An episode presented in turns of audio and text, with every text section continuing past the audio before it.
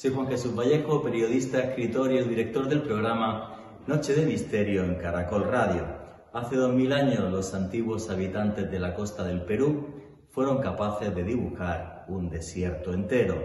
La cultura nazca nos dejó geoglifos que son gigantescos, arañas, pelícanos y otros animales que están hechos para ser vistos desde las estrellas diseñados y plasmados sobre la arena con una tecnología que se nos antoja imposible. Para algunos, el recuerdo de visitas de otros mundos. Pero si quieren saber sobre esto y mucho más, no se pierdan el último podcast de Noche de Misterio en Caracol Radio. Las líneas de Nazca y otros prodigios. Noche de Misterio Juan Jesús Vallejo.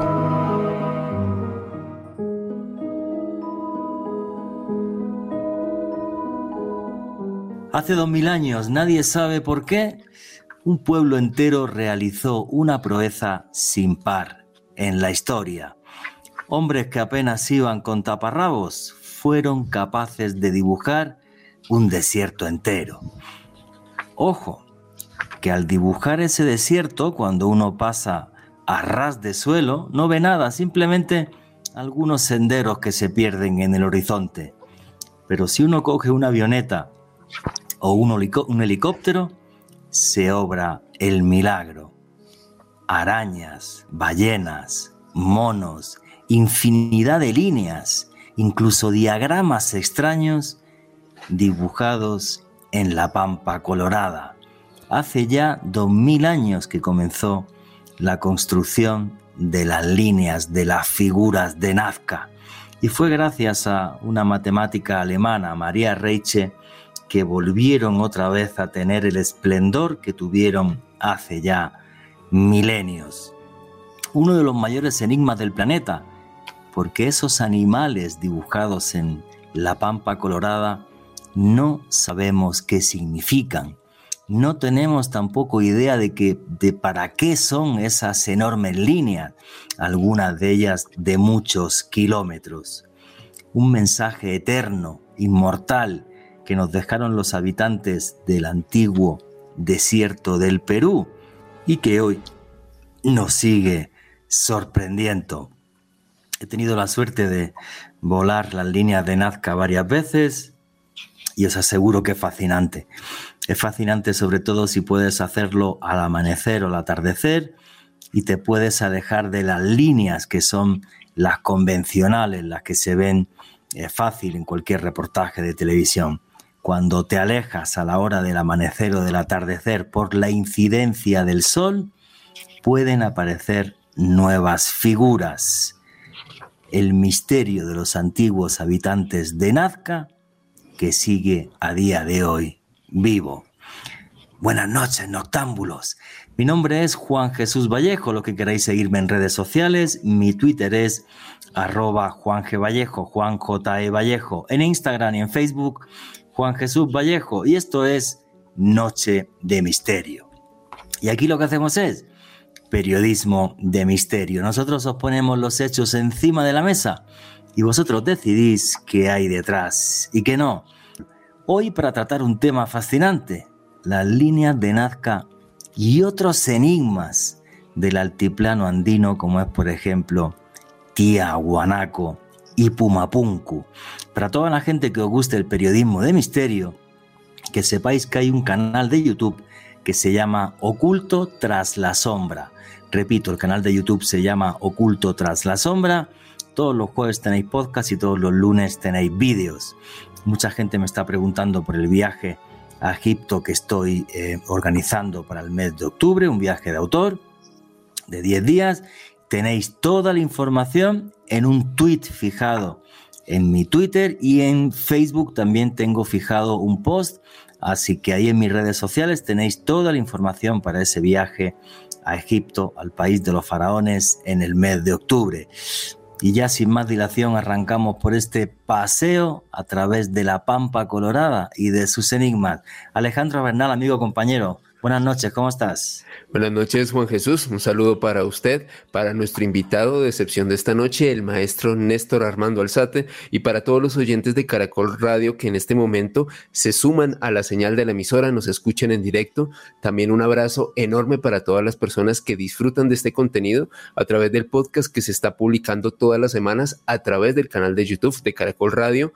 En esta oportunidad, Juan G, un tema repleto de historia, de misterio y de cultura, dos de los grandes portentos que encontramos aquí en nuestro continente y que vamos a estar desarrollando un dossier muy apasionante en las próximas horas. Si yo te pregunto, Alejandro, por las líneas de Nazca, ¿qué es lo primero que te viene a la mente? Wow. Eh, me imagino a la araña, esa enorme, creo que ha sido una de las imágenes que más me impactó cuando las conocí de niño. Bueno, lo vi por televisión, pero vi un documental precisamente sobre esos temas y cuando vi esa imagen de, ese animal tan imponente, aparte de eso, pues le tengo fobia a, a estas criaturas, pero cuando vi esto dibujado en el desierto con esta simetría, porque es que tienen bastante simetría estas figuras, quedé, quedé muy impactado y siempre me pregunté, ¿quién emplearía tanto esfuerzo en realizar algo de este tamaño en un entorno, en un contexto como un desierto, con las complejidades que esto, pues que esto conlleva? Siempre me llamó mucho la atención eso, Juan. Y además, un mensaje que no hemos sabido descifrar dos mil años más tarde. ¿Qué significa esa araña dentro de ese contexto de las líneas? ¿O qué significan dos manos que hay? A una de ellas le falta un dedo. ¿Qué significan? No tenemos absolutamente ni idea. Mil hipótesis y conjeturas, pero certezas absolutamente ninguna. Y el que sabe un montón de las líneas de, Nazca, de Tiahuanaco y de otra serie de enigmas que hay aquí en Sudamérica es el señor Néstor Armando Alzate, que nos está escuchando ahora mismo ya desde la ciudad de Medellín. Néstor, además, que tiene un canal de YouTube súper recomendado que se llama Néstor Armando Alzate y Lógico. Néstor, feliz noche, ¿qué hay? ¿Cómo estás? Eh, buenas noches para ti, Juan, para Alejo, eh, para todos los oyentes. Para mí, como siempre, este es un privilegio y un honor que ustedes me inviten para compartir mm, más allá de un programa, una tertulia deliciosa, hablando de los temas que nos apasionan. Y uno de los que por razones obvias es de los más fascinantes y misteriosos es el desierto de Nazca, porque lo primero que uno se tiene que preguntar cuando habla de Nazca es, ¿para qué carajos hicieron eso? Acabaste de decir una palabra bellísima, Juan, cuando dijiste un tapete pintado en la tierra, una pintura en la tierra. Sí. Fue lo que dijiste más o menos. Y uno se pregunta, ¿y eso para qué carajos? Eric von Daniken, con su temeridad, temeridad que me encanta, me encanta, por lo menos tiene el atrevimiento de exponer cosas que los, los ortodoxos no lo, no lo pueden hacer. Y ahí es donde yo digo hasta cierto punto que lo mejor que tiene la ignorancia es que es atrevida, que uno puede atreverse a exponer sin, sin, sin consecuencias. Y entonces lo que él dice que es un aeródromo, yo no lo siento como aeródromo. Eh, dice, ¿sabes qué pienso yo más bien? Que Nazca es un libro. Yo pienso que Nazca es un libro. Un libro que no puedes leer a ras de tierra. Porque ahorita que hablabas de las manos a la que le falta un dedo, de la famosa araña, del colibrí, del mono con esa cola larguísima, de esas líneas que se entrecruzan aparentemente sin sentido. Y sobre todo pensarlo en un sitio en el que, en contraste, por ejemplo, con las pirámides de Egipto, lo único que hicieron fue mover tierra. Sí. Mover tierra y abrir surcos y, apilarlos en filita para poder dar, para poder crear la figura. Y decir uno, ¿cómo lo hicieron? Sabiendo que la tierra es tan supremamente deleznable que una lluvia torrencial acaba con todo. Es decir, ¿cómo supieron ellos que, que era el sitio para hacerlo en donde la lluvia jamás se iba a tirar en la batique cuadros? ¿Cómo lo hicieron? ¿O qué, qué pensaron o, o, o, qué estudio hicieron para determinar el régimen de lluvias, de vientos, de otras variables que necesariamente Ahí tienen que ser respetadas y contempladas, porque si no, es como construir un palacio de hielo que comienza a calentar y se te derritió. Aquí si te cae, si te cae un aguacero relativamente fuerte, acaba con todo, con más de dos mil años de historia. Y uno dice, ¿cómo hicieron ellos para determinar que ese era el sitio y no otro? Y luego escribir ese libro, porque es que hay demasiadas claves, creo yo. Y María Reicher y todos los que estuvieron ahí han aventurado todas las hipótesis y teorías del mundo, incluido Eric von Daniken. Y sabemos lo mismo que al principio, nada. No, nada. Nada. Nada. Nada. Por eso para mí es fascinante, por eso para mí es un sortilegio, que es un sortilegio para mí. A mí me fascina y, te voy a comentar, además, como he tenido la suerte de, estar allá, fíjate las cosas que has dicho que me parecen muy, muy importantes. Vamos a empezar por el, el misterio de la construcción. Efectivamente, en la Pampa Colorada llueve entre 15 y 25 minutos al año, llueve poquísimo. Ahora, esa lluvia, podía haber algún año alguna lluvia torrencial y hubiera acabado con todo. Pero fíjate que solo con llover entre 15 y 25 minutos, los nazcas hicieron pirámides en Caguachi. Yo he estado en Caguachi con Giuseppe Orefecci, que es el arqueólogo italiano que está llevando la reconstrucción eh, de Caguachi. Y yo he estado en la pirámide principal de Caguachi. Eh, solo con esa lluvia de 15-25 minutos al día no quedaron pirámides ni quedó nada el adobe se fue todo al carajo. No quedó nada. Toca reconstruir Caguachi entera porque ni, ni siquiera apenas tiene visitas ni nada porque no ven nada. Ves allí dos cerritos ahí medio tal, o sea, y te dicen esto es una pirámide y tú dices, pues si usted me lo cuenta, pues me lo toca creer que es arqueólogo porque yo no veo nada. Y, y eso, con solo esa pequeña lluvia. En cambio, las líneas no se fueron pero con el viento de la pampa colorada, porque hay que decir que, bueno, le llaman pampa, colorada porque es de color rojo, la parte de arriba es de óxido ferroso. Entonces, si uno escarba 15, 20, 30 centímetros, las líneas no tienen más profundidad. Yo he estado, yo en la mm. línea con un permiso del gobierno peruano. Si escarbas un poquito y apilas a los lados, echas un poquito de agua y apelmazas, así un poquito, pues eso es capaz de quedarse ahí miles de años. Eso sí, el viento las borra.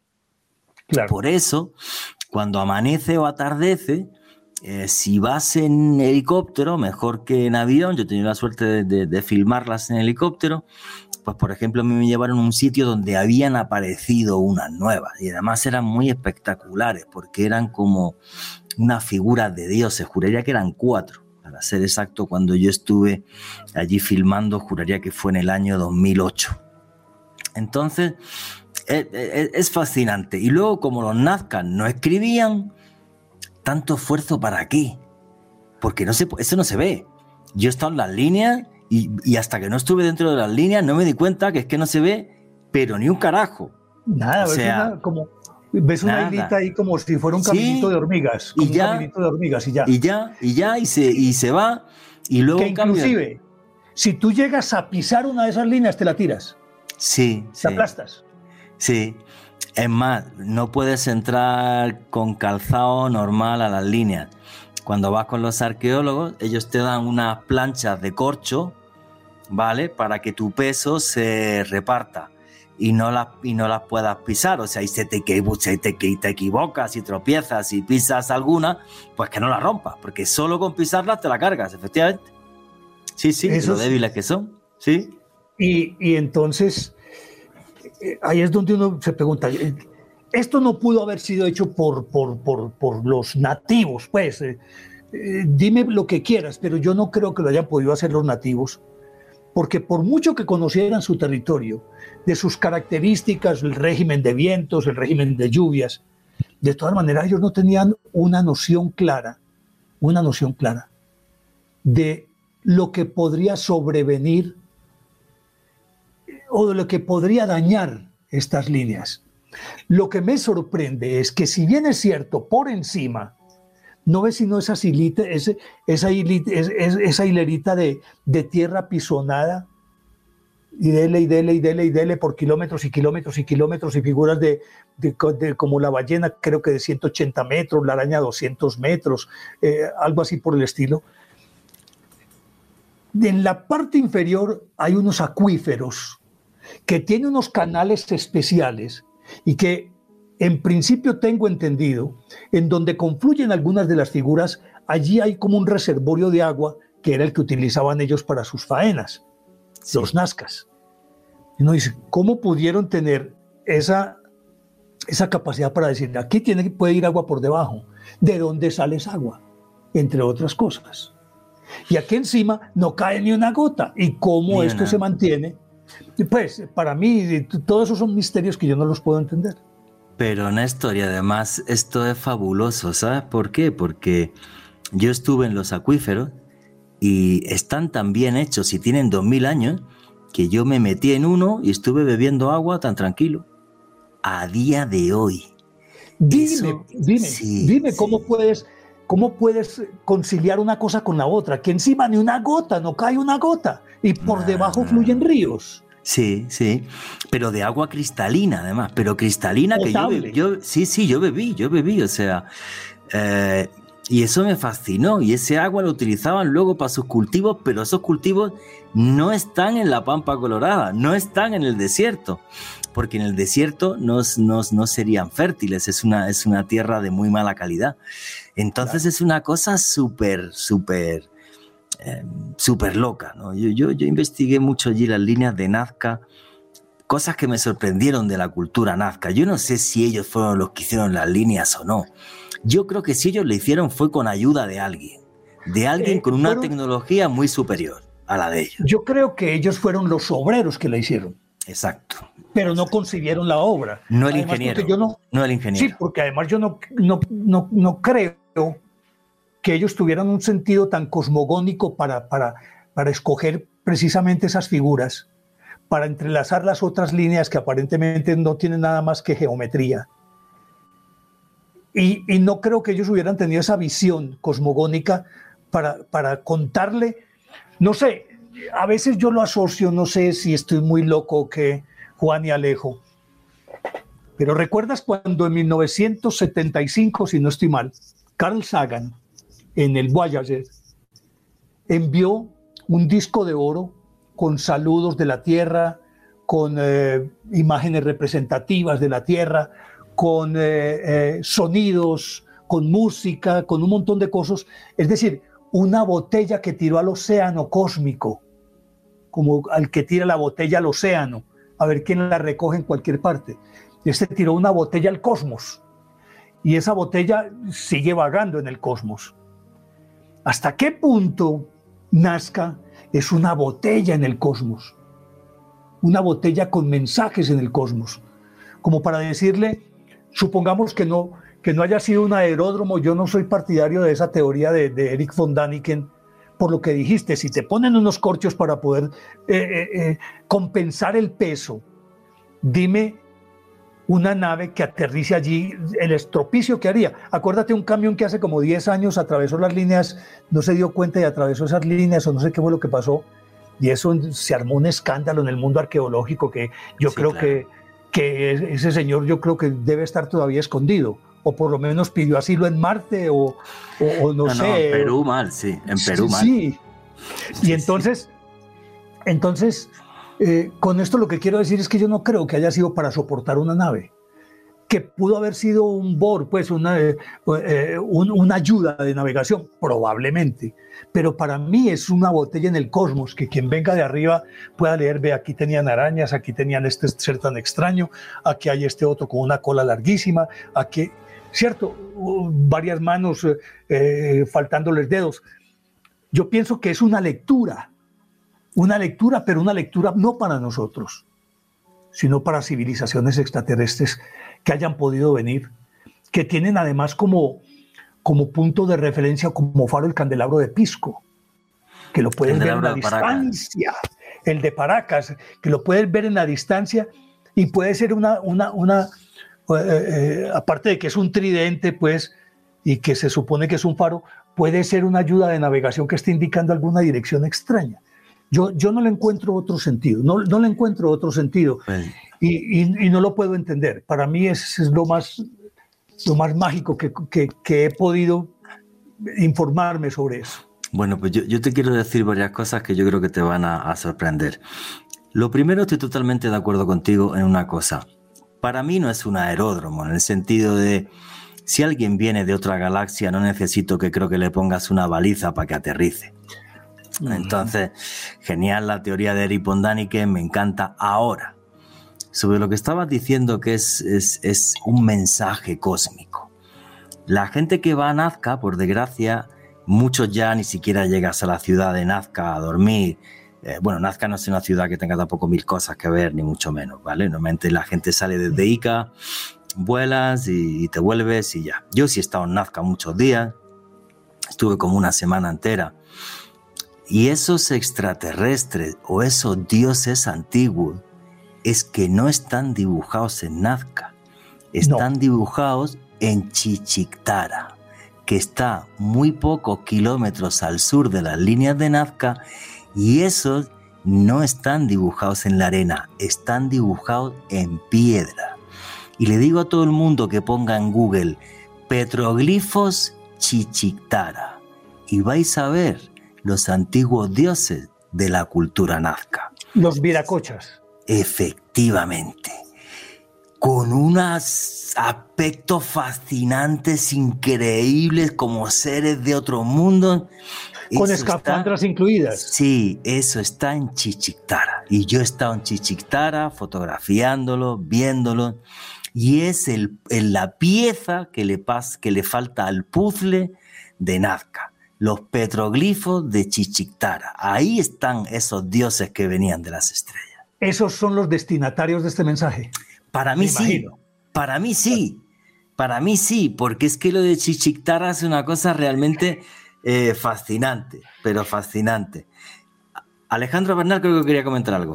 Sí, Juanje, escuchándolos a ustedes conversar a, Néstor y, y a Juanje, cuando yo estaba investigando precisamente para, para este programa, siempre traté de ponerme en el lugar de María Reiche, esta, esta mujer alemana, en el momento de hallar estas líneas, hallarles un sentido y que al día de hoy reconozcamos Nazca como es gracias a ella, a una mujer que fue tratada como loca, como bruja en su momento, una mujer que se jugó todo por lo que hoy en día es Nazca y de la mano de ella, por ejemplo, investigadores como el, antropólogo norteamericano Paul Kosok, quien, de acuerdo a algunos investigadores, en el año 1927 fue una de las primeras personas que pudo haber detallado esto en su momento.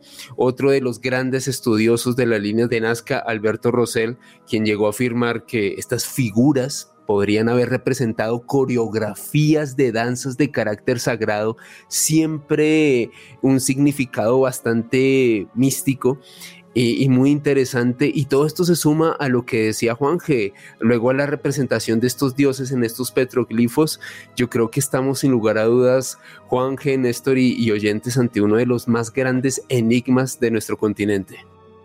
Yo, yo, yo quiero ahí agregar algo, si me permites, Juan.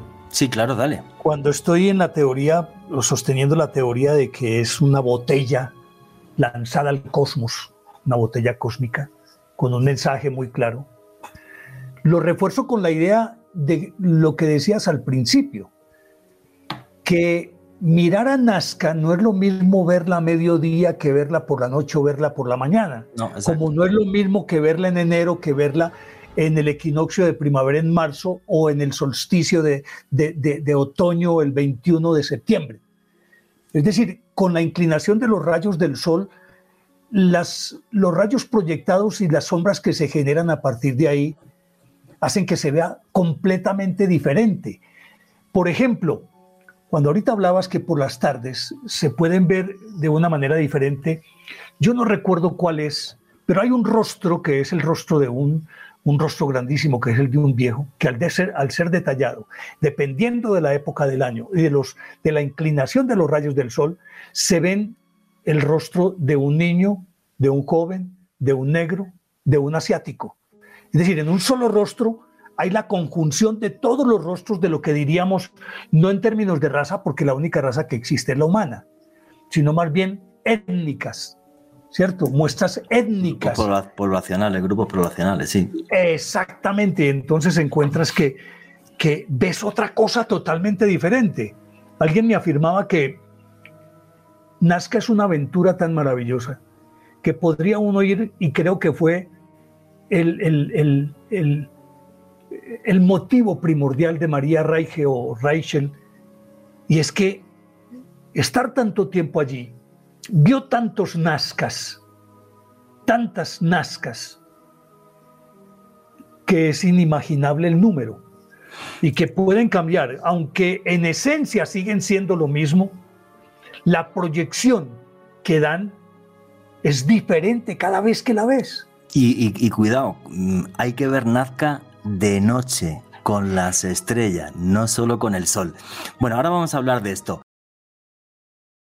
De uno de los enigmas que más me fascina, uno de los mayores misterios del mundo, las líneas de Nazca, ese mensaje eterno que se dejó dibujado en un desierto y cuyo significado todavía hoy sigue siendo una incógnita. Y estaba antes hablando Néstor y Alejandro de María Reiche de varios datos. Bueno, la primera vez que se habla de las líneas de Nazca, pero mm, simplemente como si fueran unos senderos en el desierto, fue Pedro Cieza de León en 1551. Hace una referencia a que había unos caminos en el desierto como que le extrañaron.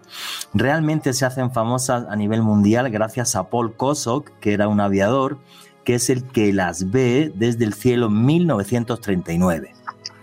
Eh, eh, había un artículo de, 1938 de, un arqueólogo que ya empezaba a hablar de ellas, pero no se vieron en su dimensión. Hay que decir un dato que para mí es uno de los mayores misterios de Nazca.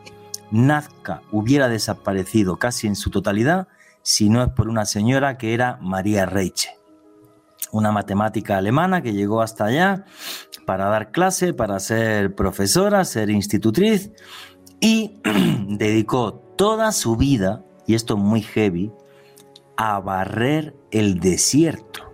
Las líneas se ven como se ven porque ella las barrió. Barrió todo el desierto de Nazca. Vivía en una choza inmunda, yo he estado al lado de las líneas. Le decían la loca de la pampa porque cuando llegaban los camiones y se querían meter por el arcén para dormir allí o lo que sea, ella los apedreaba. Y por eso recibió paliza, golpes y demás. Amo la historia de esta señora, que es una persona que entregó toda su vida a Nazca, y además las líneas desde el desierto le guiñaron también un ojo a María Reiche porque a ella le faltaba un dedo en la mano izquierda. Ella se cayó, se le infectó un dedo y hubo que amputárselo. El mono de Nazca tiene dos manos y en una de ellas le falta un dedo. Ella cuando barrió el mono dijo, yo estaba predestinada para hacer esto y eso me lo demuestra. Pero es que otra de las figuras icónicas de Nazca es una figura donde aparecen dos manos. Una tiene cinco dedos y la otra cuatro, exactamente igual que las dos manos de María Reiche. Dos mil años después de que se hicieran las líneas, esta señora era como si hubiera estado predestinada. Le faltaba un dedo, igual que a la figura más icónica de la Pampa Colorada. ¿Qué os parece este dato, chicos? Es que es muy loco. Muy loco. mientras decías eso, eh, yo decía, ¿dónde estará María Reichel? Yo la contrato para que me barra la casa. Pero Néstor, si tuvieran, si tuvieran las fotos cuando estaba muy viejita, le pagaba a un señor, y yo he visto las fotos, la llevaba a cuesta y ella iba con la escoba delante, pues ya no podía andar apenas, iba con la escoba delante barriendo y así se murió hasta que falleció. A ella todavía no se le ha reconocido lo que alcanzó a hacer. Yo creo que todavía no se ha justipreciado lo que significó lo que, lo que ella hizo. Eh, a mí me parece muy interesante todo esto. Y mientras hablabas de, María Reichel, que ella fue la que vio un montón de caminitos y dijo, ¿esto de qué se trata y para qué? Cuando era una mujer predestinada, que había llegado como profesora, y de pronto de la noche a la mañana se enamora de tal manera que, que rompe con todo y se vuelve una ermitaña.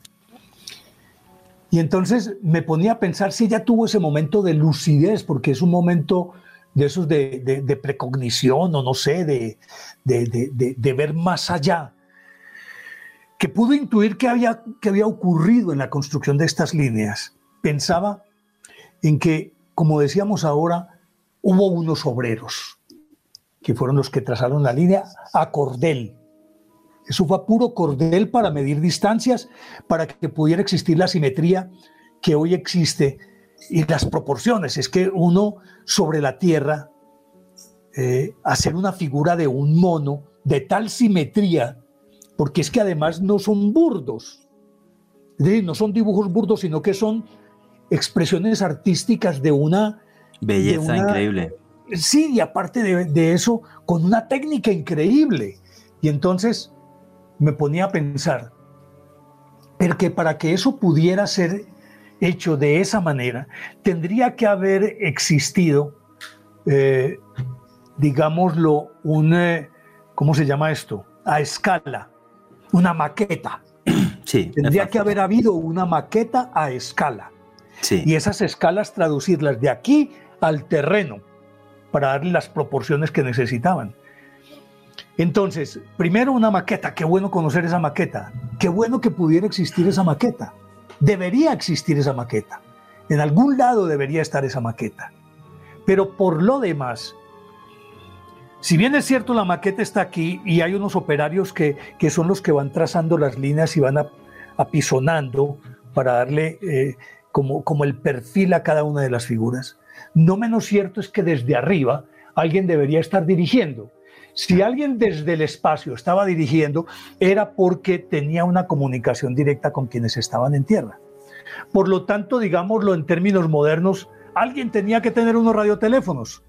Sí, de alguna o forma. WhatsApp, o WhatsApp, o yo no sé qué, o un celular para comunicar qué era. Ve, no, no, no, no, no, no, un poco más a la derecha, hey, corrígeme ahí. No, no, no, no, desbarátame eso y vuélvelo a hacer. Córrelo más a la izquierda eh, con el cordel un metro yo, creo que esa mecánica fue una mecánica que tuvo que tomarse demasiado tiempo.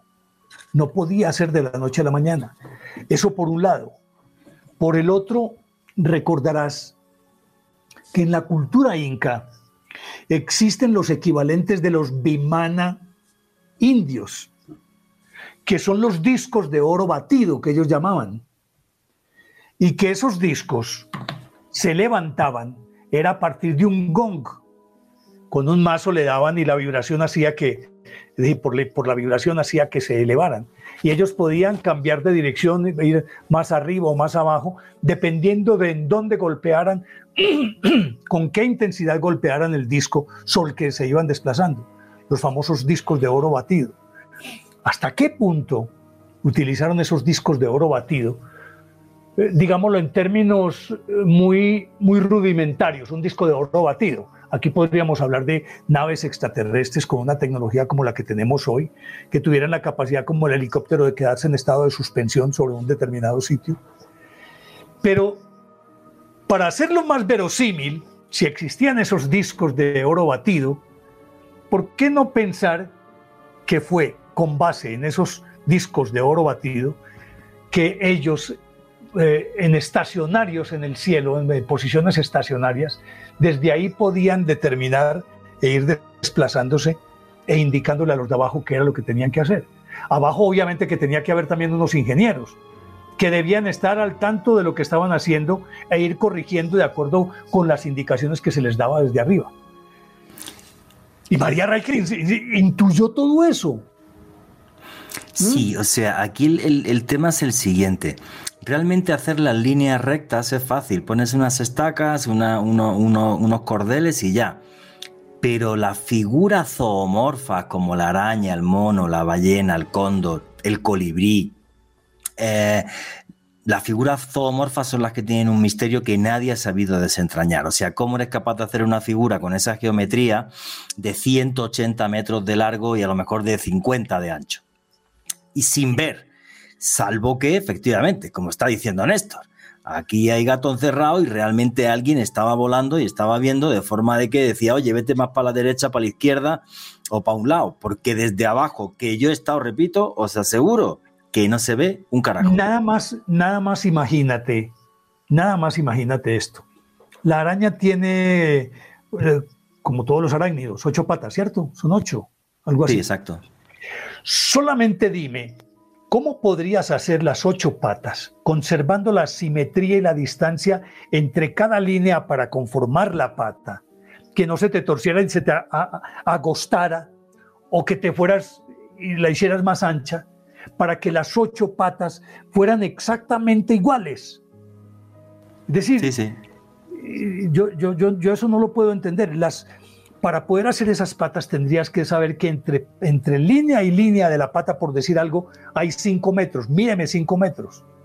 Y que lleve los cinco metros constantes hasta terminar la pata y que las ocho sean exactamente de la misma, de la misma medida. O una ballena, ¿cómo le, cómo le haces vos la cola que tiene esa ballena? Que tenga la simetría entre sus puntas. O la redondez de su vientre. Sí. Que tenga la misma simetría ambas líneas. Es decir, o alguien tomó una foto y dijo, vea, esta es la foto. Vea, esto es lo que tienen que hacer, vea. A escala son tantos metros de tal parte a tal parte. Ahí, ahí está comprometida las matemáticas y la geometría de una manera impresionante.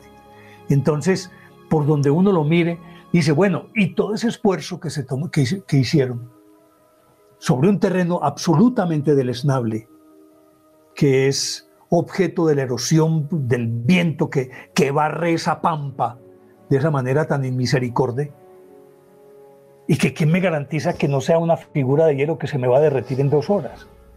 Ellos para poder hacer esto tendrían que haber proyectado y decir, esto tiene que durar miles de años. Es decir, hay un montón de preguntas que nunca encontraremos respuestas, pero las preguntas mismas son respuestas. Ah, sí, y le dan un, digamos, un volumen al enigma fascinante. Alejandro Bernal. Juan G, es que el misterio de Nazca sigue desconcertando a los científicos al día de hoy. Y a propósito, a través de mi Twitter, arroba alebernalpress con doble S, con el numeral de esta noche, Misterio Caracol, les acabo de compartir un artículo de El Confidencial de España, Juan G. Néstor y oyentes, que hace eco de un estudio que realizaron unos científicos japoneses allá en Nazca. Este estudio se llevó a cabo en el año 2019 y fue publicado en la prestigiosa revista Journal of Archaeological Science. ¿Qué hicieron estos científicos japoneses, Juanje?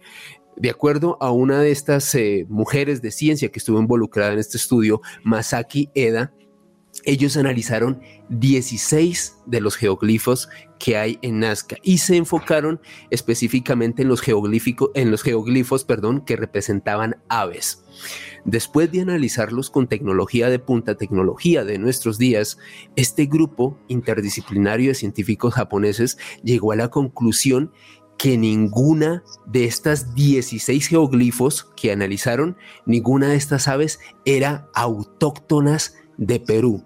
El gran misterio de estos científicos es lo siguiente, ¿qué conocimiento tuvo la cultura nazca o las personas que construyeron estas líneas para representar de esa manera tan fidedigna a aves que no hacían parte del entorno en el cual se encontraron pues representados en las líneas? Ese dato me parece fascinante.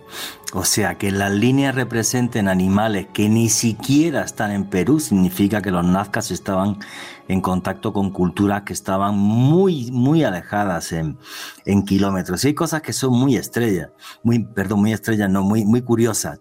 Voy a decir la palabra estrella.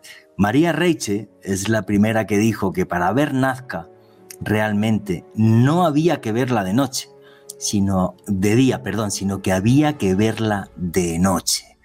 Cómo se mueven las estrellas en torno a las líneas y en torno a esa figura. Porque nosotros vemos ahí unas estrellas que son así cuatro y tienen tres de colita, decimos eso es la osa mayor. y decimos que ahí hay un oso. Sí. Pero es que los nazcas pudieron, en vez de ver un oso, ver una araña, o ver un pez, o ver una ballena.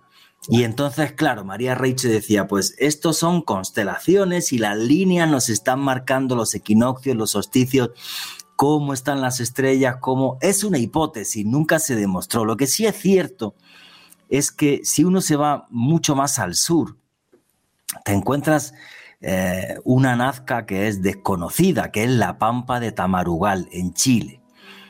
Pero no tiene el mismo misterio de Nazca porque las líneas están en las laderas de las montañas. Entonces es muy fácil que tú pegándole voces allí uno, oye, pues tira para arriba, tira para abajo y te, y te va haciendo el dibujo. Como el candelabro de Pisco. Correcto. En Nazca no. En Nazca no tienes esa posibilidad. Eh, tú que estuviste allá, eh, créeme que cada vez que hablas de tus viajes, eh, se me sale a mí por aquí una babita y se me salen las lágrimas y yo, pero yo, ¿por qué nunca hice eso, carajo?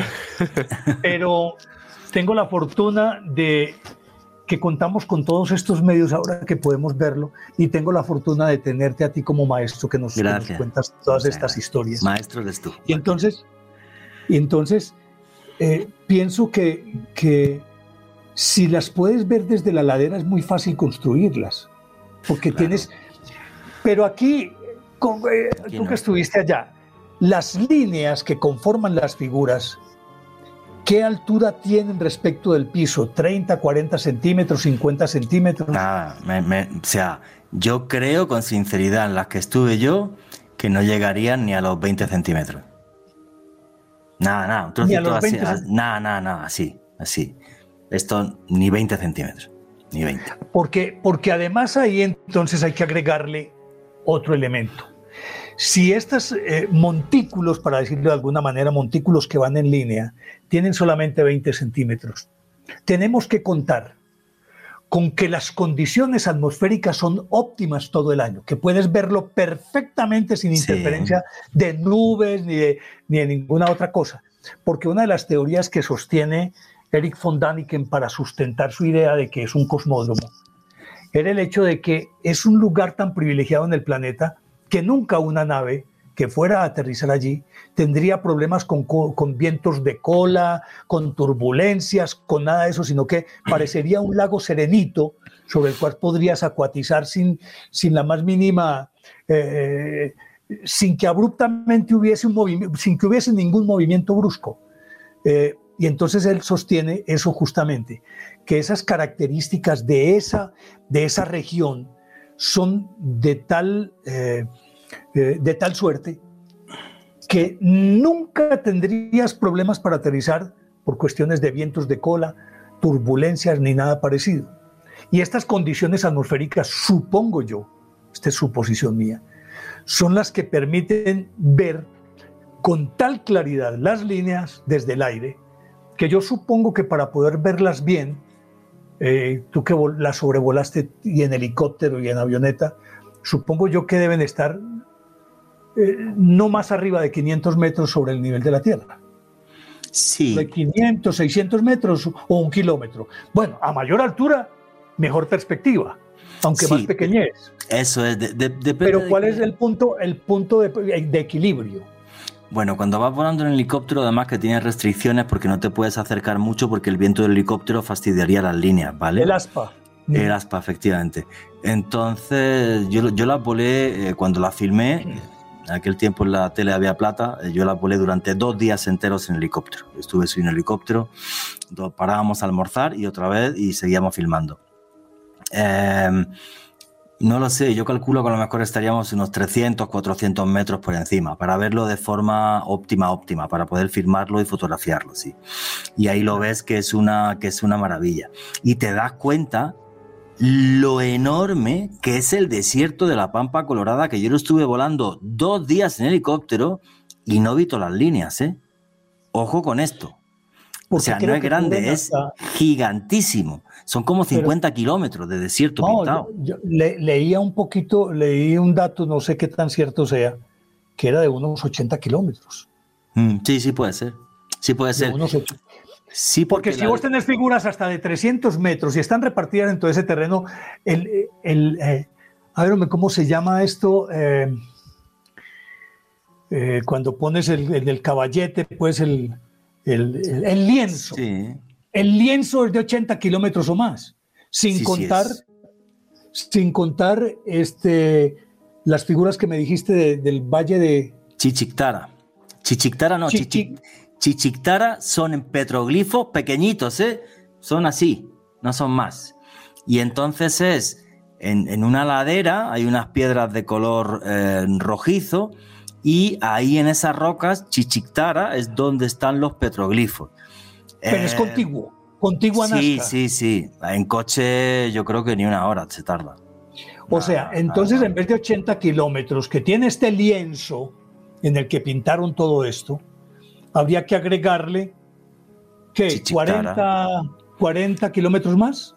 No, Chichictara pequeñito, ¿eh? Chichictara se ve en un rato. No, no, no, yo digo en distancia, en distancia. Ah, entre donde termina el lienzo y comienza Chichictara. Ah, es decir, menos, menos, menos. Extendiéndolo, menos. ponle que sean 100 kilómetros, no. 100 kilómetros todo el conjunto. Sí, sí, una cosa así. Eh, realmente, vamos a ver, mm, hay, cuando tú vas a Nazca, y esto es un tema complejo, ¿vale? Lo de filmar allá y tal, si no me da tiempo a contar esto, eh, ah, continúo esto en el siguiente bloque.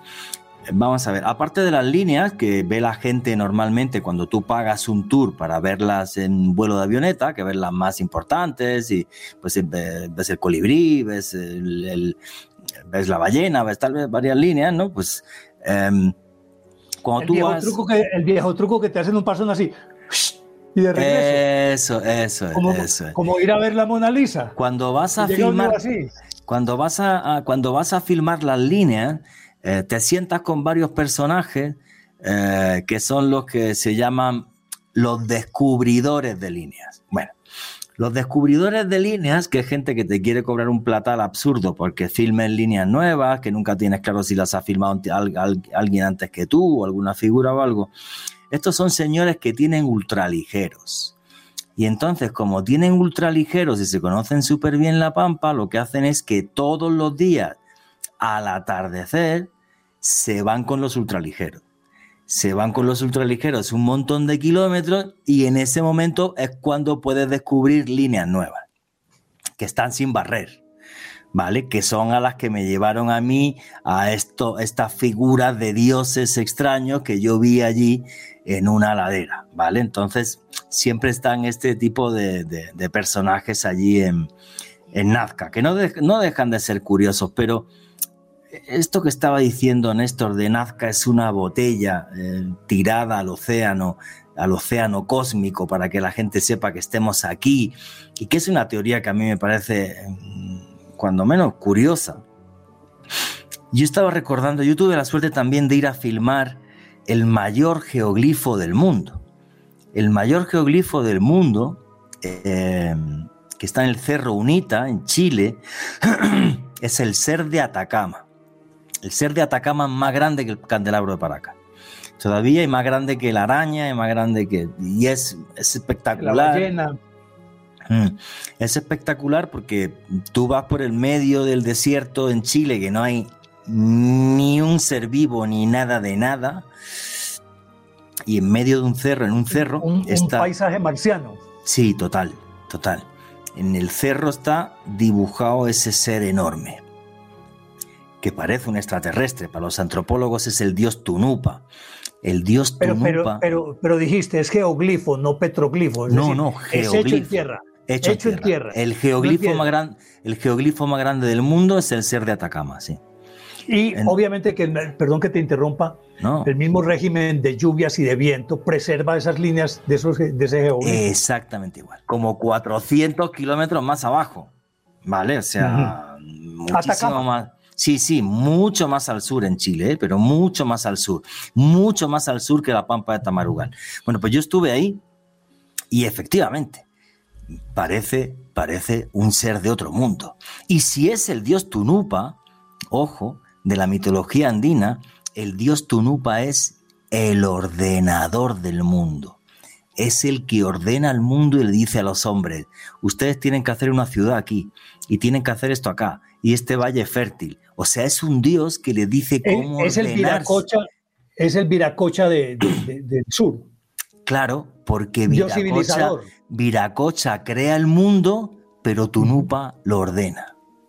Y es oh, fascinante, y es fascinante cómo está tantísimos kilómetros al sur y para mí está relacionado con el Nazca, sí, claro, porque toda esa, esa botella cósmica y tal, la parte más importante está en Nazca, pero está la Pampa de Tamarugal, está Chichictara, está el Cerro Unita con, con, con este ser de Atacama, o sea, y es todo un compendio porque las caravanas que había y que las ves dibujadas en, las ves dibujadas en la Pampa de Tamarugal, las caravanas que había desde los Andes, que unían la selva, los Andes y el mundo de la costa, estos son los que llevaban también un mensaje que es el que se dibuja en la arena, que es muy curioso.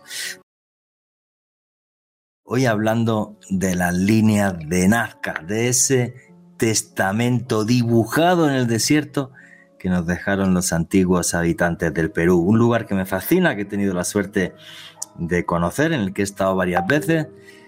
Y bueno, un lugar que, que, nos evoca esos otros mundos, pero que están, que están en este. Y estábamos hablando que efectivamente, que dimensionar Nazca no es solamente los geoglifos, están esas canalizaciones de agua subterránea que son una maravilla, que es como si juntaras el agua por la noche, juntas el agua con las estrellas, con las líneas, dándonos un mensaje. Te vas unos pocos kilómetros más al sur y tienes Chichictara, geoglifos donde aparecen seres que tienen toda la pinta de ser seres de otro mundo.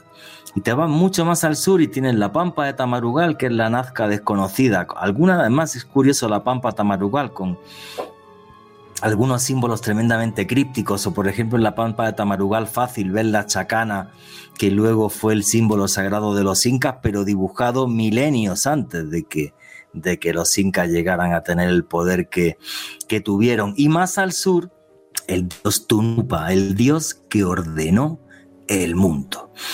O sea, todo un misterio. Realmente yo creo que las líneas lo que hacen es reflejar al final esa relación que tenemos y que tenían los antiguos pueblos del Perú con dioses venidos de las estrellas. ¿Qué opináis, tanto Néstor como Alejandro? Cuando te estoy escuchando eh, y hablas de todo, de, Nazca, Chichitara, eh, Tunupa, de todas estas cosas, lo que pienso es que esa botella cósmica no es una sino que es un bidón, no pongámoslo en términos de, de que es un un galón.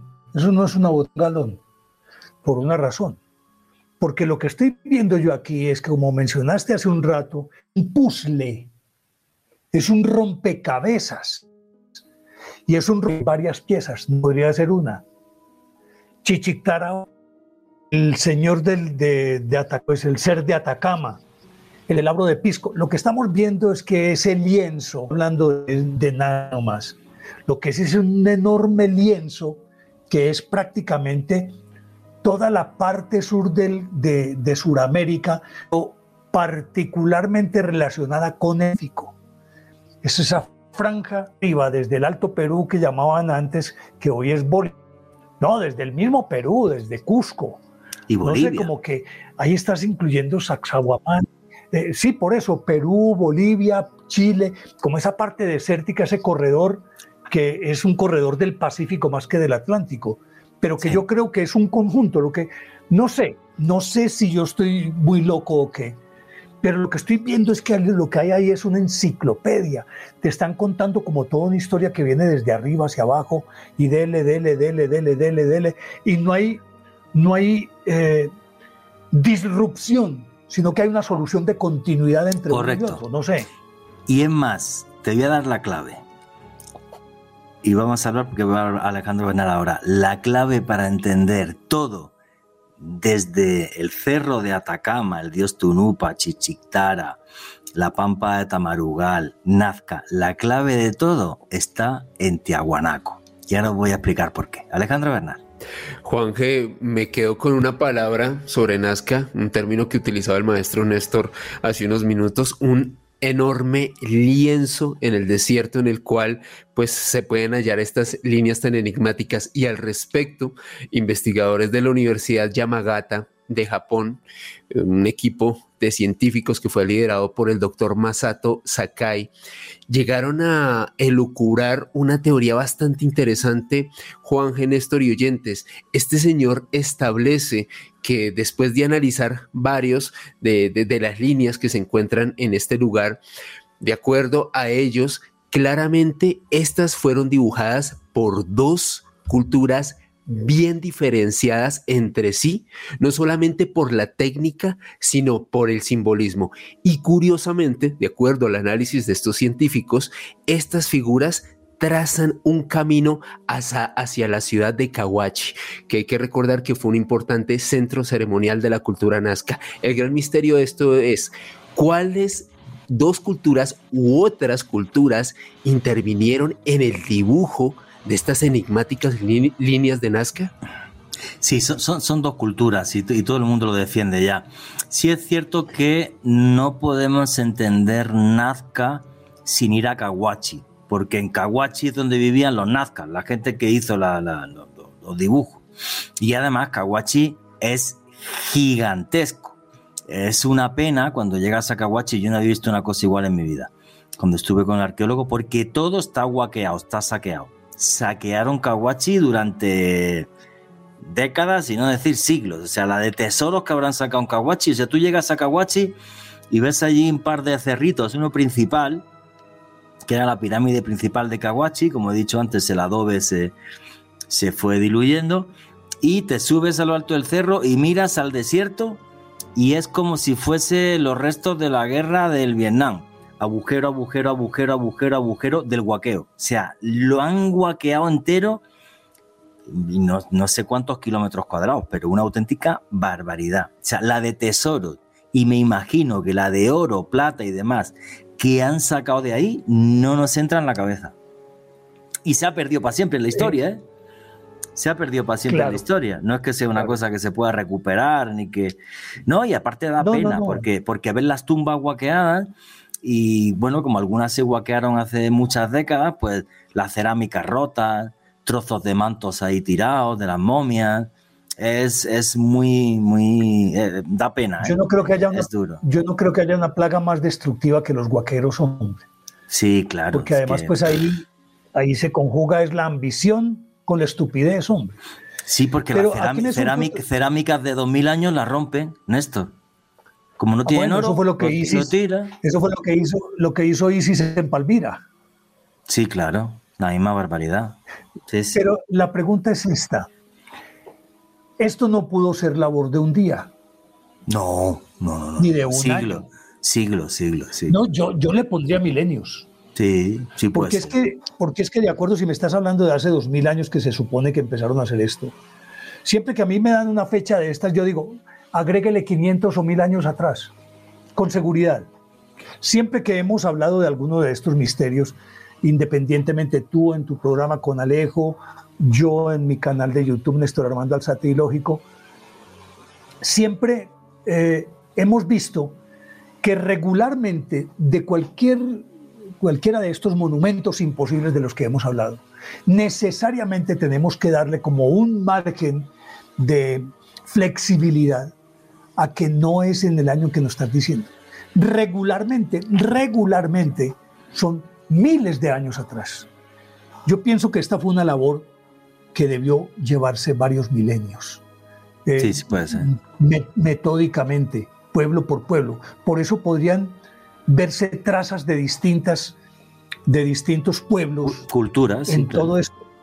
sí, de distintas. se, se, ve la mano de diferentes culturas en todo esto. No dice, pero esto cómo puede convivir con esto. Entonces dice, no, a, veces ahí es donde empieza la confusión. Si estos hicieron esto, pero ¿por qué entonces aquí aparece esto otro? Yo digo es que eso tiene una, una solución de continuidad en el tiempo que abarca milenios, pienso yo. Sí, no, y, una cosa, mira, ahora que has dicho tú, cuando vemos este tipo de monumentos imposibles, por cierto, el programa que hicimos de, de la Gran Pirámide y otras maravillas que hablamos de Balbec, ya pasó las 400.000 reproducciones en YouTube.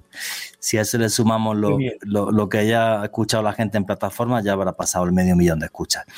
Em, lo dijimos en el otro programa. Todo el mundo, la pirámide, Gran Pirámide está hecha por Keops, bla, bla, bla, bla. La última prueba arqueológica de la Gran Pirámide de, de Keops en una caja de puros, unos trozos de madera de cedro que encontraron dentro de la pirámide, le hacen una prueba de carbono 14, 500 años antes de la Gran Pirámide, de que se hiciera. Obviamente la mm. arqueología se callan todos, lo tiran, tiran la caja a un lado, no me enseñes la caja que no quiero ni verla, ¿vale? Sí, sí. Y sí, y dale 500 años para atrás. Y aquí en Nazca, es que yo tenía la suerte de sobrevolarlo bien, bien, bien. Néstor, es muy grande pero muy grande es muy grande. Y si estamos hablando, si estamos hablando de, 100 kilómetros, es enorme, para, poder, para poder pintar ese lienzo de 100 kilómetros, no lo puedes hacer de la noche a la mañana. Qué vaca. Y las líneas están perfectas, ¿eh? Y los dibujos son perfectos, no es que hicieran ahí un borrón y... ¿Qué va? Hay, hay algunos, mira, uno, uno de los que más me fascina de, de Nazca, y luego nos metemos ya un poquito en Tiahuanaco, uno de los que más me fascina de Nazca es una cosa que se le llama la cruz de palpa. La cruz de palpa es como una especie de mandala. Es una figura geométrica dentro de un círculo con una serie de puntos, como si nos hubieran querido dejar un mensaje matemático. Es una línea, o sea, es una figura que no tiene nada que ver con el resto de las líneas. Casi que buscando la cuadratura del círculo. Sí, y es como que yo cuando la veo, es como si dijera, es que esto no pega aquí ni con cola. O sea, es como la araña, el mono, la ballena, el pelícano, el colibrí y de repente un mandala como, como con, una, con toda una serie de figuras geométricas y puntos. Tiene puntos, no sé por qué son los puntos. Y hay gente que lleva intentando descifrar esto siglos y es una cosa fascinante. ¿Y hasta qué punto, hasta qué punto también esa cruz de palpa podría ser como una especie de guía, algo así como, como un GPS o un Waze, como se llame eso ahora, que yo de eso no entiendo ni pío. Y cuando cojo una cosa de esa, con mayor razón me pierdo. Pues nunca encuentro por dónde irme, sino que siempre me, me, me embolata más. ¿Hasta qué punto, si estás hablando de, como decía ahorita Alejo, de animales que no son nativos, que, que, no tenían por qué conocer esas culturas.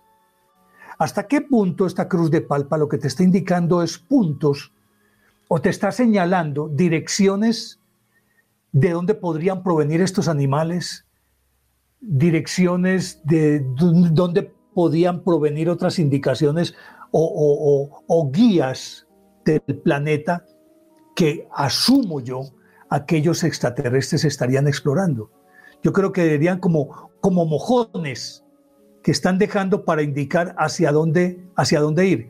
No sé, puede ser muy peregrina mi teoría, pero creo que a la hora de la verdad, aquí, y hablando de palpa, cualquier especulación es posible. Perdona, ¿tú sabes que guarda las mismas proporciones geométricas la cruz de palpa que la gran pirámide de Giza? Lo siento, las mismas proporciones. Sí. 146 la, proporción del círculo con el tal es exactamente igual que la de la Gran Pirámide, porque la cruz de Palpa está dentro de un círculo, el diagrama. Es la misma proporción que la Gran Pirámide de Keops. O más loco ya, imposible. Sí. No, no, pero es que además agregarle entonces a esto, es que todo esto de lo que estamos hablando y de todas estas, de estos monumentos imposibles, lo que uno tendría que entender es que son mojones que te están indicando algo. Eh, yo no sé si en España, sí, yo, no sé si en España hacen carreras de observación. Nosotros hacíamos aquí, yo, una época en que se hacían carreras de observación y uno salía en un carro y entonces concursaba por yo no sé qué, y entonces en tal parte te indicaban una cosa y seguías y allí te decían otro, e ibas armando como, como, como el, el significado de todo el cuento. ¿Hasta qué punto Stonehenge Baalbek, las pirámides, Nan Madol, eh, a ver, ¿qué más? Los templos de Angkor. Angkor, Angkor Watch. Eh, eh, sigue la, serpiente esta que está donde Nebraska es. No, eso es Chichen Itza. Ah, bueno, y luego una serpiente que hay que en estado, un geoglifo, sí. Un, geoglifo. sí, sí, correcto. Y un caballo que hay en, y un caballo que hay en Gran Bretaña. en Inglaterra. Sí. Es decir, cuando vos ves esto grabado en tierra, es que les estás dando indicaciones a alguien para que sigan como, como, como una ruta, una guía. Entonces, incluidos los círculos o las figuras de los eh, sembrados, de cómo es que se llaman esto, eh, de, los sembrados de Inglaterra. Sí. De trigo, exactamente. Es decir, son tantas, en tantas partes que te están indicando. Y digo, bueno, ¿y esto qué nos está? Para, ¿qué, ¿Qué es lo que quiere decir todo esto? Y llego a la conclusión de que no son piezas independientes, sino que llego a la conclusión de que esto es un plan preestablecido y desarrollado a lo largo de miles y miles de años, que casi que establecen es un mapa en todo el planeta. Yo no sé, yo creo que, que este cuento de que hayan pirámides en todas partes, uno dice, bueno, si esto pertenece a una cultura específica, ¿por qué hay pirámides en todas partes, así unas sean escalonadas, las otras sean lisas, las otras eh, sean en forma de sigurats, eh, no sé, no sé, cosas que te están indicando algo específico. Y tal vez las mismas formas que cambian de lugar a lugar, ellas mismas están hablando por sí solas. Es decir, que no obedecen a un patrón porque quieren significar otro tipo de cosas dentro de todo ese conjunto. No sé si, si sea claro lo que estoy diciendo. Es decir, no es lo mismo ver un sigurat que te podría dar cuando vas a estudiar los jeroglíficos o alguna lengua, este es una clave. Pero este, como un lenguaje alfabético, el sigurat es una A, la pirámide es una B. Sí. no sé si, si, sea claro el, concepto que estoy dando. Lo entiendo. Es decir, que cada una significa cosas diferentes. Nosotros decimos, no, es que son civilizaciones distintas. Sí, que tienen un patrón común que es un mensaje. Pero ¿qué está diciendo ese mensaje? Que te está armando palabras, palabras de monumentos. Eso es, son palabras que entre todas tienen que dar una frase. Pero como no sabemos el significado de las palabras, menos el de la frase, efectivamente. Mira, por ejemplo, no podemos entender Nazca y no podemos entender Machu Picchu o el Cuzco sin entender Tiahuanaco porque todo empezó en Tiahuanaco. Y una cosa que me fascinó cuando yo estuve viendo la cerámica Nazca, que por cierto, las cerámicas Nazca tienen una parte de pornografía que no os podéis imaginar. En mi vida había visto tanta pornografía en un museo. Eso es increíble, el Museo de Nazca. Sí, sí, sí, pero increíble. lo, podemos, lo podemos disfrazar así como eufemísticamente como Kama Sutra. Pero total, no te puedes imaginar, Néstor. Yo nunca había visto tanta figura erótica. Nunca, en mi vida como el Museo de Nazca. Tienen todo un apartado entero que aquello es, vamos, o sea, una revista porno de hace dos mil años. Una cosa súper loca, pero bueno. A lo que ¿No viste por allá Nacho Vidal? ¿No viste por allá Nacho Vidal? no, pero vamos. Es lo único que faltaba. Yo creo que Nacho Vidal se quedaba cortito con lo que vi en, Nazca. Y entonces.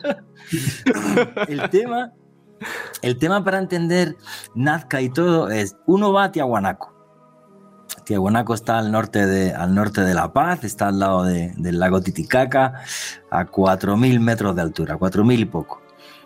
Hay que respirar con las orejas ya allí. Eh, bueno, y Tiahuanaco es una ciudad ceremonial que está dividida en tres niveles. Uno de ellos, el nivel en el que sería donde viven los dioses, eh, es la Acapana, que es una pirámide de la que apenas queda poco, queda muy poquito, eh, que para mí es la pirámide más fascinante del mundo si estuviera todavía en pie, porque es una pirámide que la parte superior es completamente plana, había un pequeño lago en medio, en esa parte superior, y enorme roca magnética a uno y otro lado, como para abrir una especie de puerta a otra dimensión o algo así. La cosa más loca que yo he visto de pirámide en el mundo. Es decir, es decir, agua conductora y piedras. Eso, la pirámide, eso, la pirámide en la parte de arriba está truncada. ¿Vale? De forma que hay un como una especie de, de helipuerto. Sí, eso es. Y arriba lo que había es un pequeño lago y al lado del lago, a uno y otro lado del lago, unas piedras magnéticas que me llegaban a mí casi al pecho. ¿Vale? Y ponen la brújula encima y la brújula se vuelve loca, se pone a dar vueltas. Las piedras, esas magnéticas, las trajeron como de 8 o 10 kilómetros. ¿Para qué? No lo sabemos.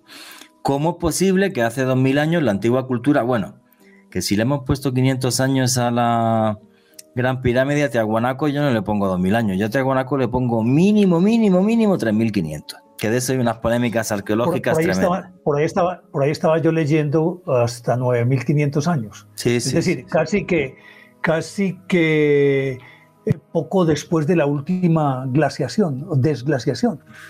Sí, poco después de la última glaciación, sí. Entonces, el, el tema es que bueno, pues está esa pirámide tan loca, que qué pena que esté destruida, la destruyeron para, para hacer un... Guaquearla. No, porque iban a hacer las vías del tren al lado y le metieron dinamita para hacer gravilla, para hacer piedra gorda, para ponerle por encima las vías. Más heavy, sí. Eh, el plano en el que nosotros vivimos, que lo único que queda en ese plano, y es crucial, es una cosa que llamamos la puerta del sol. La mm. Puerta del Sol, que es la clave para entender todo esto, que el problema de la Puerta del Sol es que no está en su emplazamiento original, no sabemos dónde estaba. Estaba ya tirada y luego encima le cayó un rayo y se partió por la mitad, una cosa súper loca, ¿vale? Bueno, pues esta Puerta del Sol tiene toda una serie de grabados y coronando la Puerta del Sol en la parte más importante del dintel, aparece una figura que es clave para entender todo esto. El dios llorón. El dios llorón, efectivamente. Que el dios llorón es un tipo que tiene dos, cetros con forma de serpiente, en cada uno de sus codos una cabeza trofeo, como los nazcas tenían cabeza trofeo, y debajo de los ojos unas lágrimas.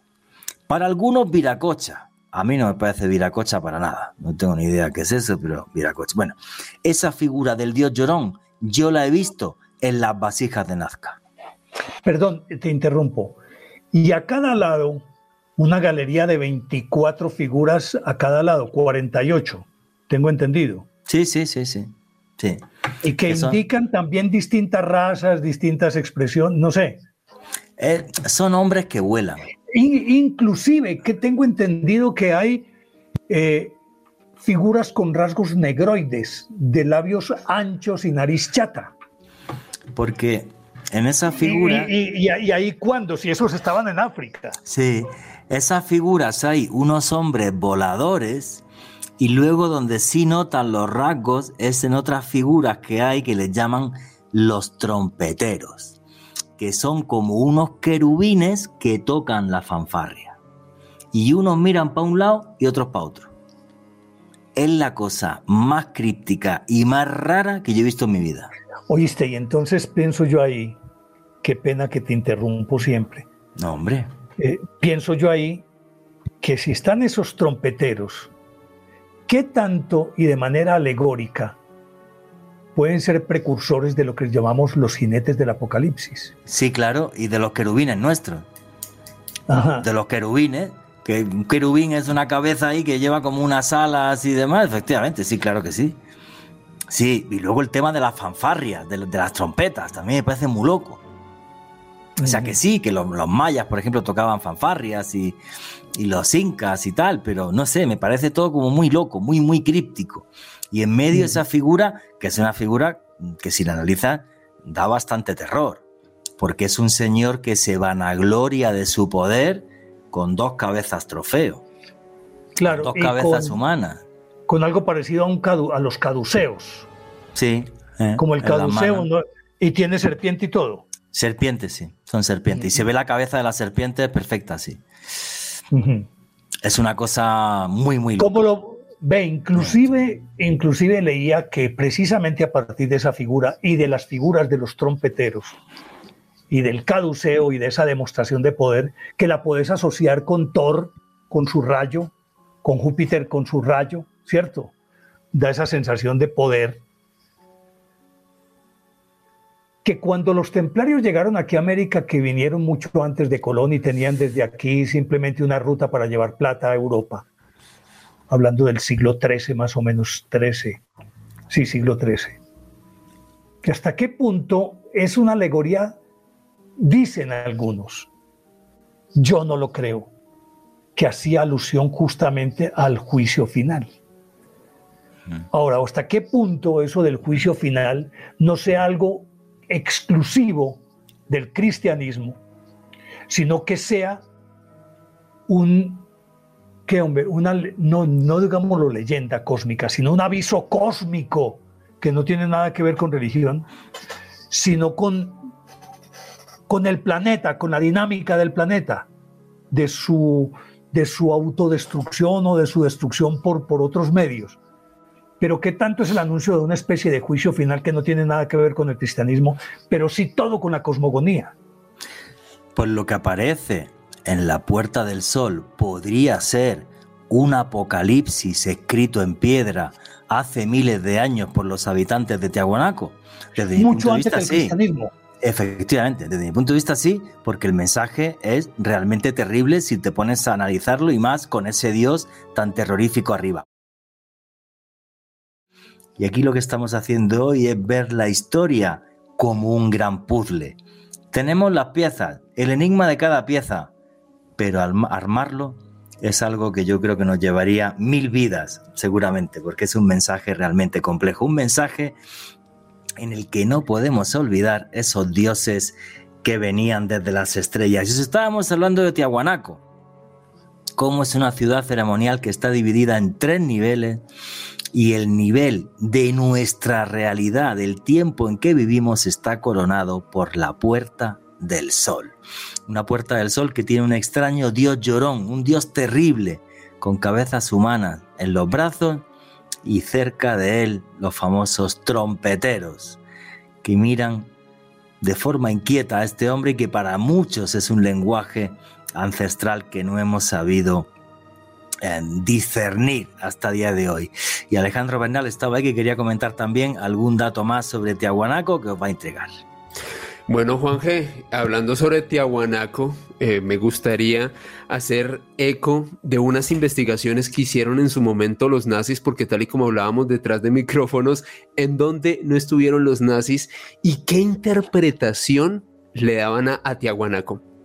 Para esto tenemos que irnos a comienzos de la década de los 30, cuando precisamente se crea la ANENERVE, una, podríamos decir que un grupo pseudocientífico que buscaba justificar desde el punto de vista de la ciencia la existencia de la raza aria y los prodigios que habían creado en el mundo en la antigüedad.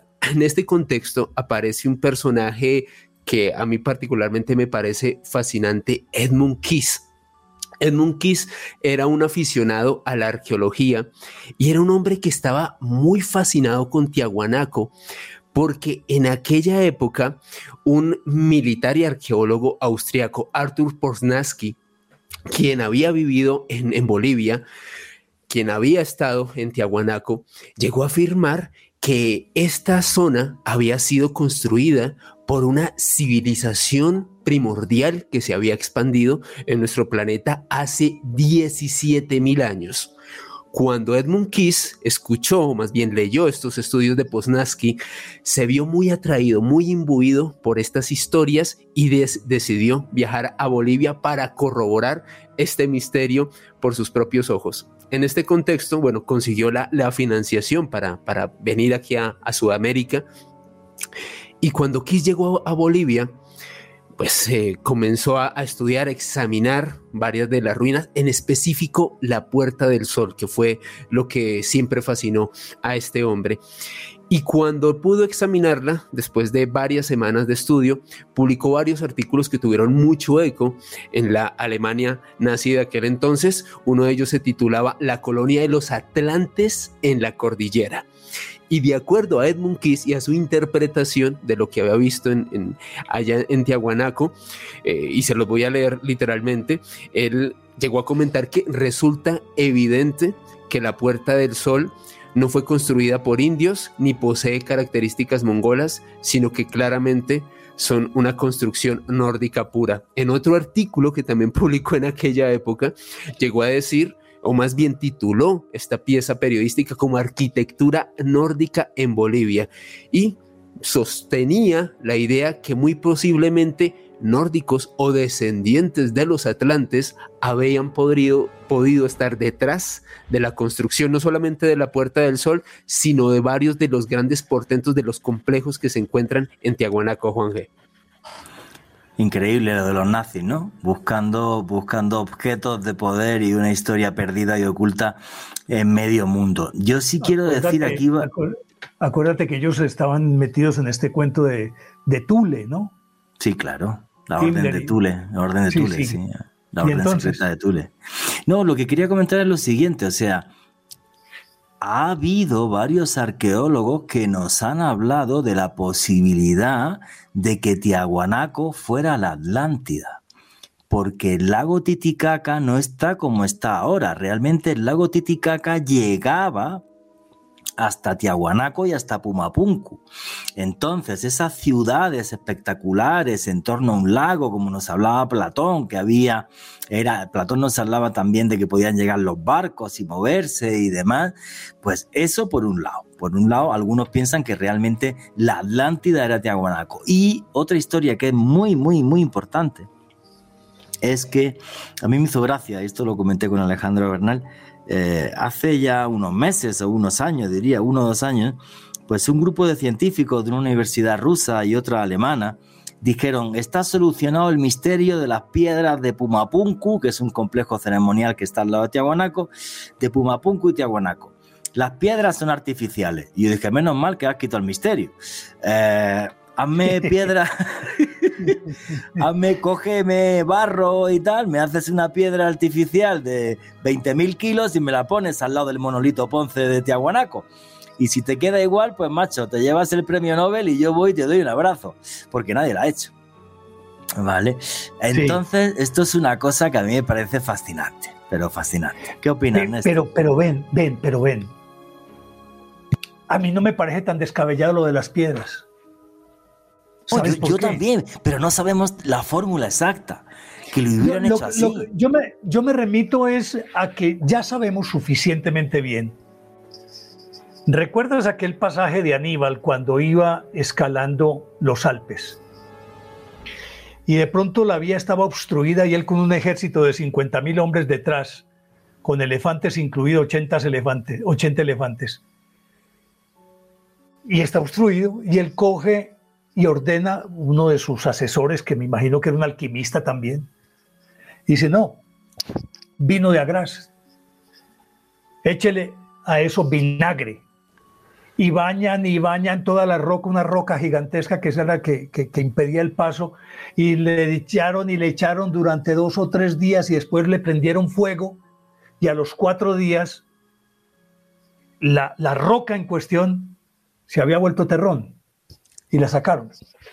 Traigo esta colación porque leía que los indios, no sé si los jíbaros o no sé cuáles de aquí, en todo caso de aquí de la cuenca del Amazonas, eh, manejan unas sustancias vegetales que pueden eh, darle una forma diferente a la piedra hasta convertirla casi que en una plastilina o en barro y que le pueden dar la forma que quieran y luego con otra sustancia vegetal simplemente la, bañan y recupera la solidez el pétrea. ¿Ya? Entonces, cuando vos miras a Tiahuanaco y ves ese, muro que hay allá, ¿cierto? Eh, o los muros que hay allá, vos ves que cada una de las piedras no es uniforme. Cada una piedra es una pieza distinta dentro de un puzzle que es un muro. y entonces, vos no podés a esta piedra ponerle otra diferente, sino que tiene que casar perfectamente, porque entre otras cosas, tengo entendido que hay piedras que son cóncavas y otras que son convexas. Y entonces al aplicar una sobre la otra casan perfectamente, que ahí es donde no puedes meterle ni siquiera una cuchilla de afeitar. Y cada piedra es diferente de las demás en tamaño, en características. Entonces no me parecería descabellado eso, pero no en ese contexto que lo están diciendo ellos, sino en el contexto de lo que nosotros estamos diciendo de una cultura muy superior que vino e hizo todo eso. Y que cuando hablas de 17 mil años, yo inclusive diría que nos quedamos cortos en el tiempo. Lo que pasa es que yo creo que el ser humano, como está acostumbrado a manejar unos márgenes de tiempo tan pequeños a partir de su propia vida, que por mucho que, que le vaya bien, no excede los 100 años, entonces, siempre medimos el tiempo como algo gigantesco cuando estamos hablando de 70, 80 años, pero a escala cósmica mil años son nada, diez mil años son nada. Entonces yo pienso que todos estos monumentos van muchísimo más atrás y ya hemos hablado, yo sé que lo has hablado tú, lo he hablado yo, las sandalias que, eh, que están en un trozo de ámbar, tiene 500 millones de años, la bujía aquella de, de, de, Bagdad, eh, todo este tipo de cosas nos hace pensar que en este caso el tiempo es lo de menos. El tiempo es lo de menos. Para nosotros es un asombro, pero a escala, a escala cosmogónica ese tiempo es nada. Por lo tanto, yo creo que estas civilizaciones pudieron haber hecho esto gastándose miles y miles y miles de años. Eh, no, lo podría entender de otra manera. Es, difícil concebirlo de otra manera. Y si miras, por ejemplo, Tiahuanaco, esa, esa puerta, cuando hablamos de una puerta nórdica, yo lo que veo es que ese marco y su estructura no obedece a nada parecido en las civilizaciones europeas. No. Porque son ojivales o arco romano, eh, ojival eh, musulmán, pero, pero la forma, la anchura, sus, sus características, por ejemplo, eh, de la puerta, el, el, ancho de la puerta, no, yo, yo no, no, lo veo correspondiente con, con, con algo que lo pueda asociar, no sé. Sí, en Tiahuanaco hay una vista muy espectacular que es cuando uno se pone al lado del templete subterráneo. El templete subterráneo lo que hace es que nos dibuja cómo sería el inframundo. Y entonces ahí se ven unas caras que, se nota que son como de, gente que está o bien en un estado alterado de conciencia, tomaban sustancias para hablar con los, con los que se fueron, o bien también... O demonios. o de demonios, efectivamente. o espíritus de personas que murieron, no sabemos gargolescos. Sí, está, está ese templete y cuando te pones ahí en el templete, pues tú ves el, el templete subterráneo y ves, eh, bueno, pues ese muro que nos está indicando Néstor con una puerta ahí tremenda y al fondo el monolito Ponce, el monolito Ponce que es un, monolito que parece un sacerdote, como con dos vasosqueros eh, para hacer rituales y todo esto. Pero es que además de esto que es fascinante, todo este mundo críptico de Tiahuanaco, en Tiahuanaco hay un ópar que es la cosa más loca del mundo, la fuente magna. La fuente magna es un cuenco que apareció en Tiahuanaco y que dentro tiene escritura sumeria. Los arqueólogos no lo quieren ni mirar. Eso tiene mínimo la escritura sumeria 5.000 años de antigüedad. Ahora, ¿qué leche hace un escrito sumerio en, en Sudamérica? Y se puede fotografiar, fotografiar y la puede filmar, ¿eh? ¿eh? Vuelvo al cuento. Este es un puzzle planetario. y entonces todo está interrelacionado. Y por eso, por eso encontramos términos eh, eh, del sánscrito en, el Amazonas y encontramos lenguaje ario en, otras partes y uno dice, pero ¿por, qué eh, carajos esto está allá cuando entre esto que está allá y esto que está aquí median 10.000 kilómetros de distancia? Entonces yo pienso que es ese puzzle. Antes era, hombre, no sé, esto me lo acabo de, de pensar aquí. Marshall McLuhan hablaba de la aldea global para estos antepasados. Esta era la aldea global. Era una aldea global que estaba intercomunicada. Tenía que estarlo. Podría ser a través de algo parecido a lo que tenemos hoy, esto con, lo que nos estamos comunicando por Internet. Sí, pero es que, mira, ahora que has dicho eso y decías tú, hay una inscripción en hebreo en sitios en la Sierra de la Macarena, aquí en Colombia. Pone uno, inscripción hebreo, Sierra Macarena. Ahí te aparece el recorte del, diario El Tiempo. Sí, que de pronto las, tribus perdidas de Israel llegaron aquí. Sí, claro. No, eso no tiene sentido. O sea, Pero sí tiene sentido que haya, que haya una intercomunicación y que todos tuvieran un lenguaje universal con características locales. Como eh, nosotros hablamos del español nuestro. Es que resulta que no hablamos un español, nosotros hablamos 15, 20 españoles. El español mexicano es distinto del español argentino, del español de España, y en España el español de Madrid es distinto al español de Castilla, y aquí en, Colombia es distinto el español antioqueño del español cundiboyacense, del español costeño. con un montón de variables, pero siempre la misma esencia. Sí, lo que no he podido saber es si alguien alguna vez eh, transcribió o tradujo las inscripciones en, antiguo sumerio de la Fuente Magna. Pero claro, es una pieza que ya te digo, los arqueólogos no la quieren ni mirar. Claro. Porque tocaría reescribir la historia a un nivel. se les viene al piso, se les viene al piso todo su entramado. Todo, todo. De todas formas, mira, cosas curiosas no sé si está en, internet o no, en el último, un libro de Javier Sierra, en la Ruta Prohibida, ¿sí? La figura de un templario en el Museo Arqueológico de La Paz. Y es un tipo que aparece con su túnica y su cruz aquí en medio. Pero un templario, un templario. Y ve y busca, y ahí mismo en Tiahuanaco y en Pumapunku y, y en Sacsayhuamán, en todas partes, encontrás cruces templarias y cruces maltesas sí, mal pesas, las encontrás en todas partes. ¿Y esto de dónde apareció y por qué? Ese es uno de, las, de los fundamentos para sustentar la idea de que los templarios vinieron antes. Y tendría sentido desde esa perspectiva. Por eso hay un templario allá. Sí, claro. Mira, y estaba buscando eso, otro, otro, eh, otro, otro misterio increíble aquí en América. La cabeza romana de terracota encontrada en México. Se le conoce como la cabeza de Tecasic y es la cosa más loca del mundo. Se encontró en el Valle de Toluca en 1933. ¿Quién explica esto?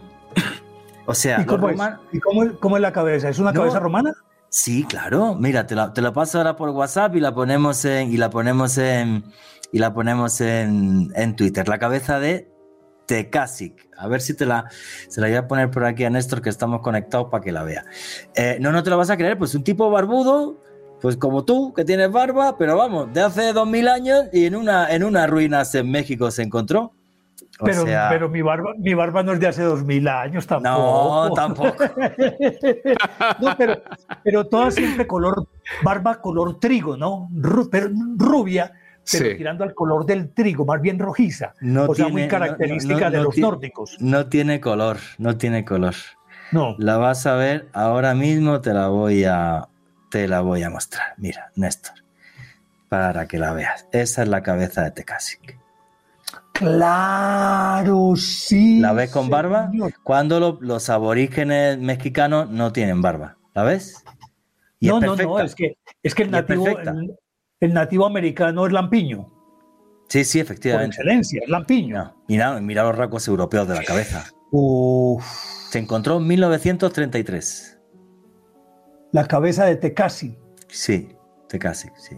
Uy, no, no, no. Esto no lo explica nadie. Entonces los arqueólogos dicen, bueno, guárdala ahí, guárdala ahí, ni, la, ni la expongas en el museo porque nos van a hacer preguntas muy incómodas, sí. Sí, que no podemos responder. Y es de terracota romana, es, romano.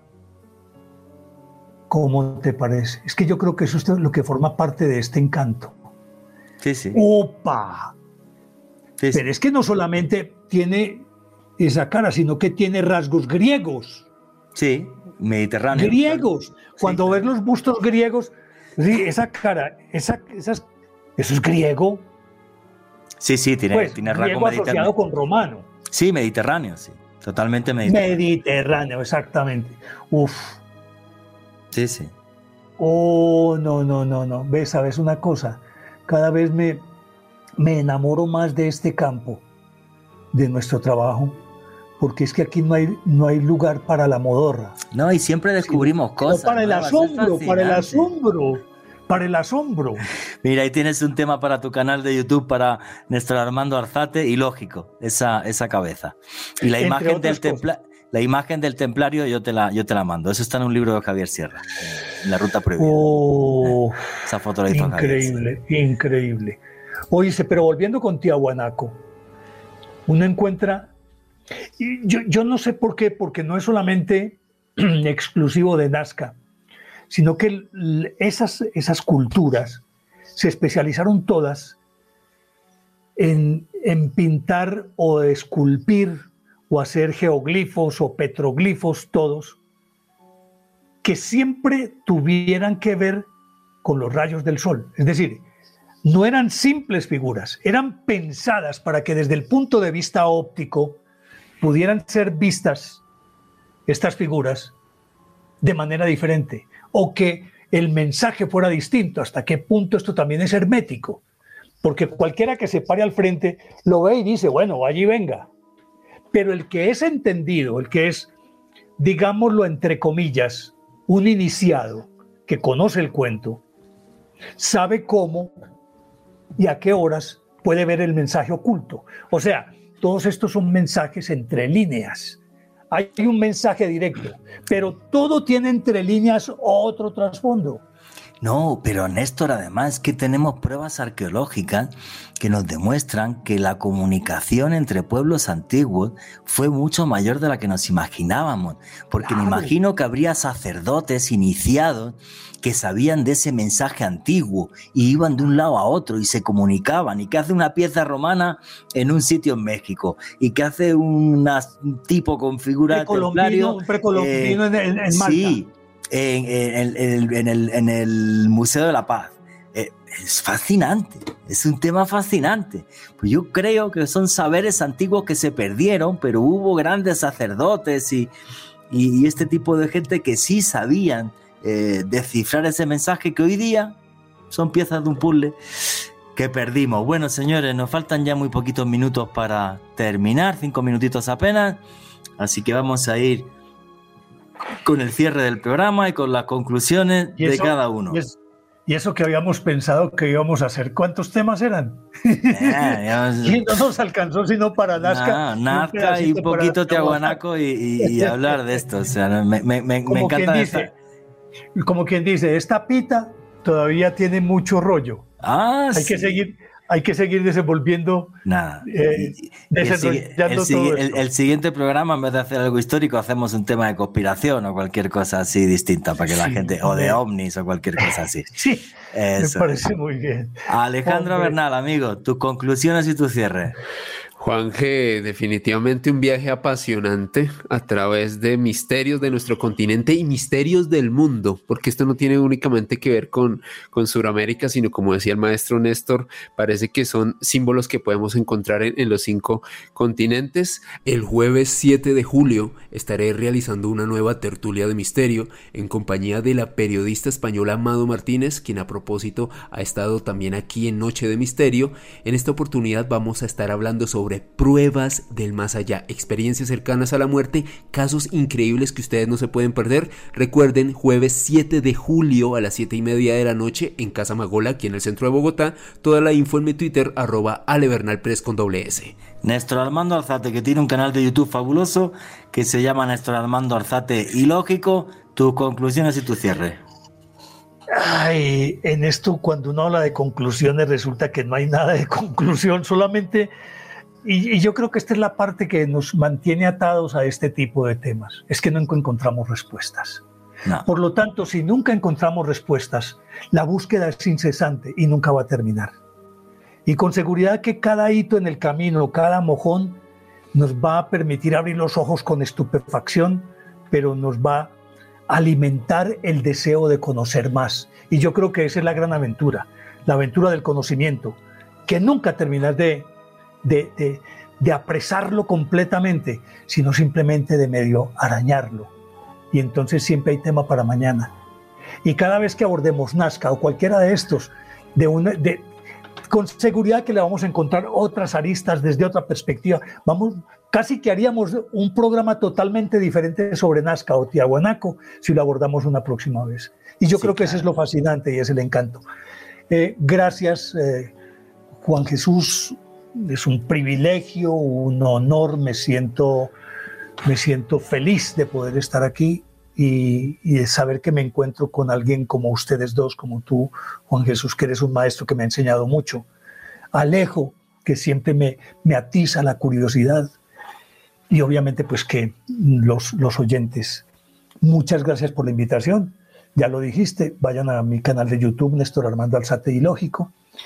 Y ahí tengo temas que, que yo sé que les va a gustar y que alguna vez, y creo que va a ser muy pronto, los voy a alimentar con ustedes dos, que ustedes dos me ayuden a construir también. Les estoy haciendo una invitación al aire. Cuando una invitación al aire de esas invitaciones que uno no se puede negar, porque son al aire. Y, yo feliz, y yo feliz de que sea al revés, que me entrevistes tú a mí, cuando quieras. Yo, feliz. Muchas gracias. Que tengan buen día y nos encontramos en una próxima oportunidad. Chao. Muchísimas gracias, Néstor. Y mi conclusión, pues muy sencilla. La primera es que no, no os imagináis lo que disfruto con estas tertulias con el maestro Néstor Almando Alzate. Y luego qué fabuloso poder recordar aquellos días en los que sobrevolé Nazca, en los que pude ver ese mensaje eterno que nos dejaron dibujado sobre un desierto. Todo un desierto con una serie de letras que no sabemos interpretar, con una serie de letras que forman palabras que cayeron en el olvido, pero por haber caído en el olvido no pierden su fuerza. Ese mensaje eterno que llegó de las estrellas nos sigue desafiando en la pampa colorada, una pampa que sacó de su letargo María Reiche, esa señora a la que le faltaba un dedo, exactamente igual que a las manos de Nazca. Y nunca, nunca olviden que vivimos en un mundo mágico porque está repleto de misterio.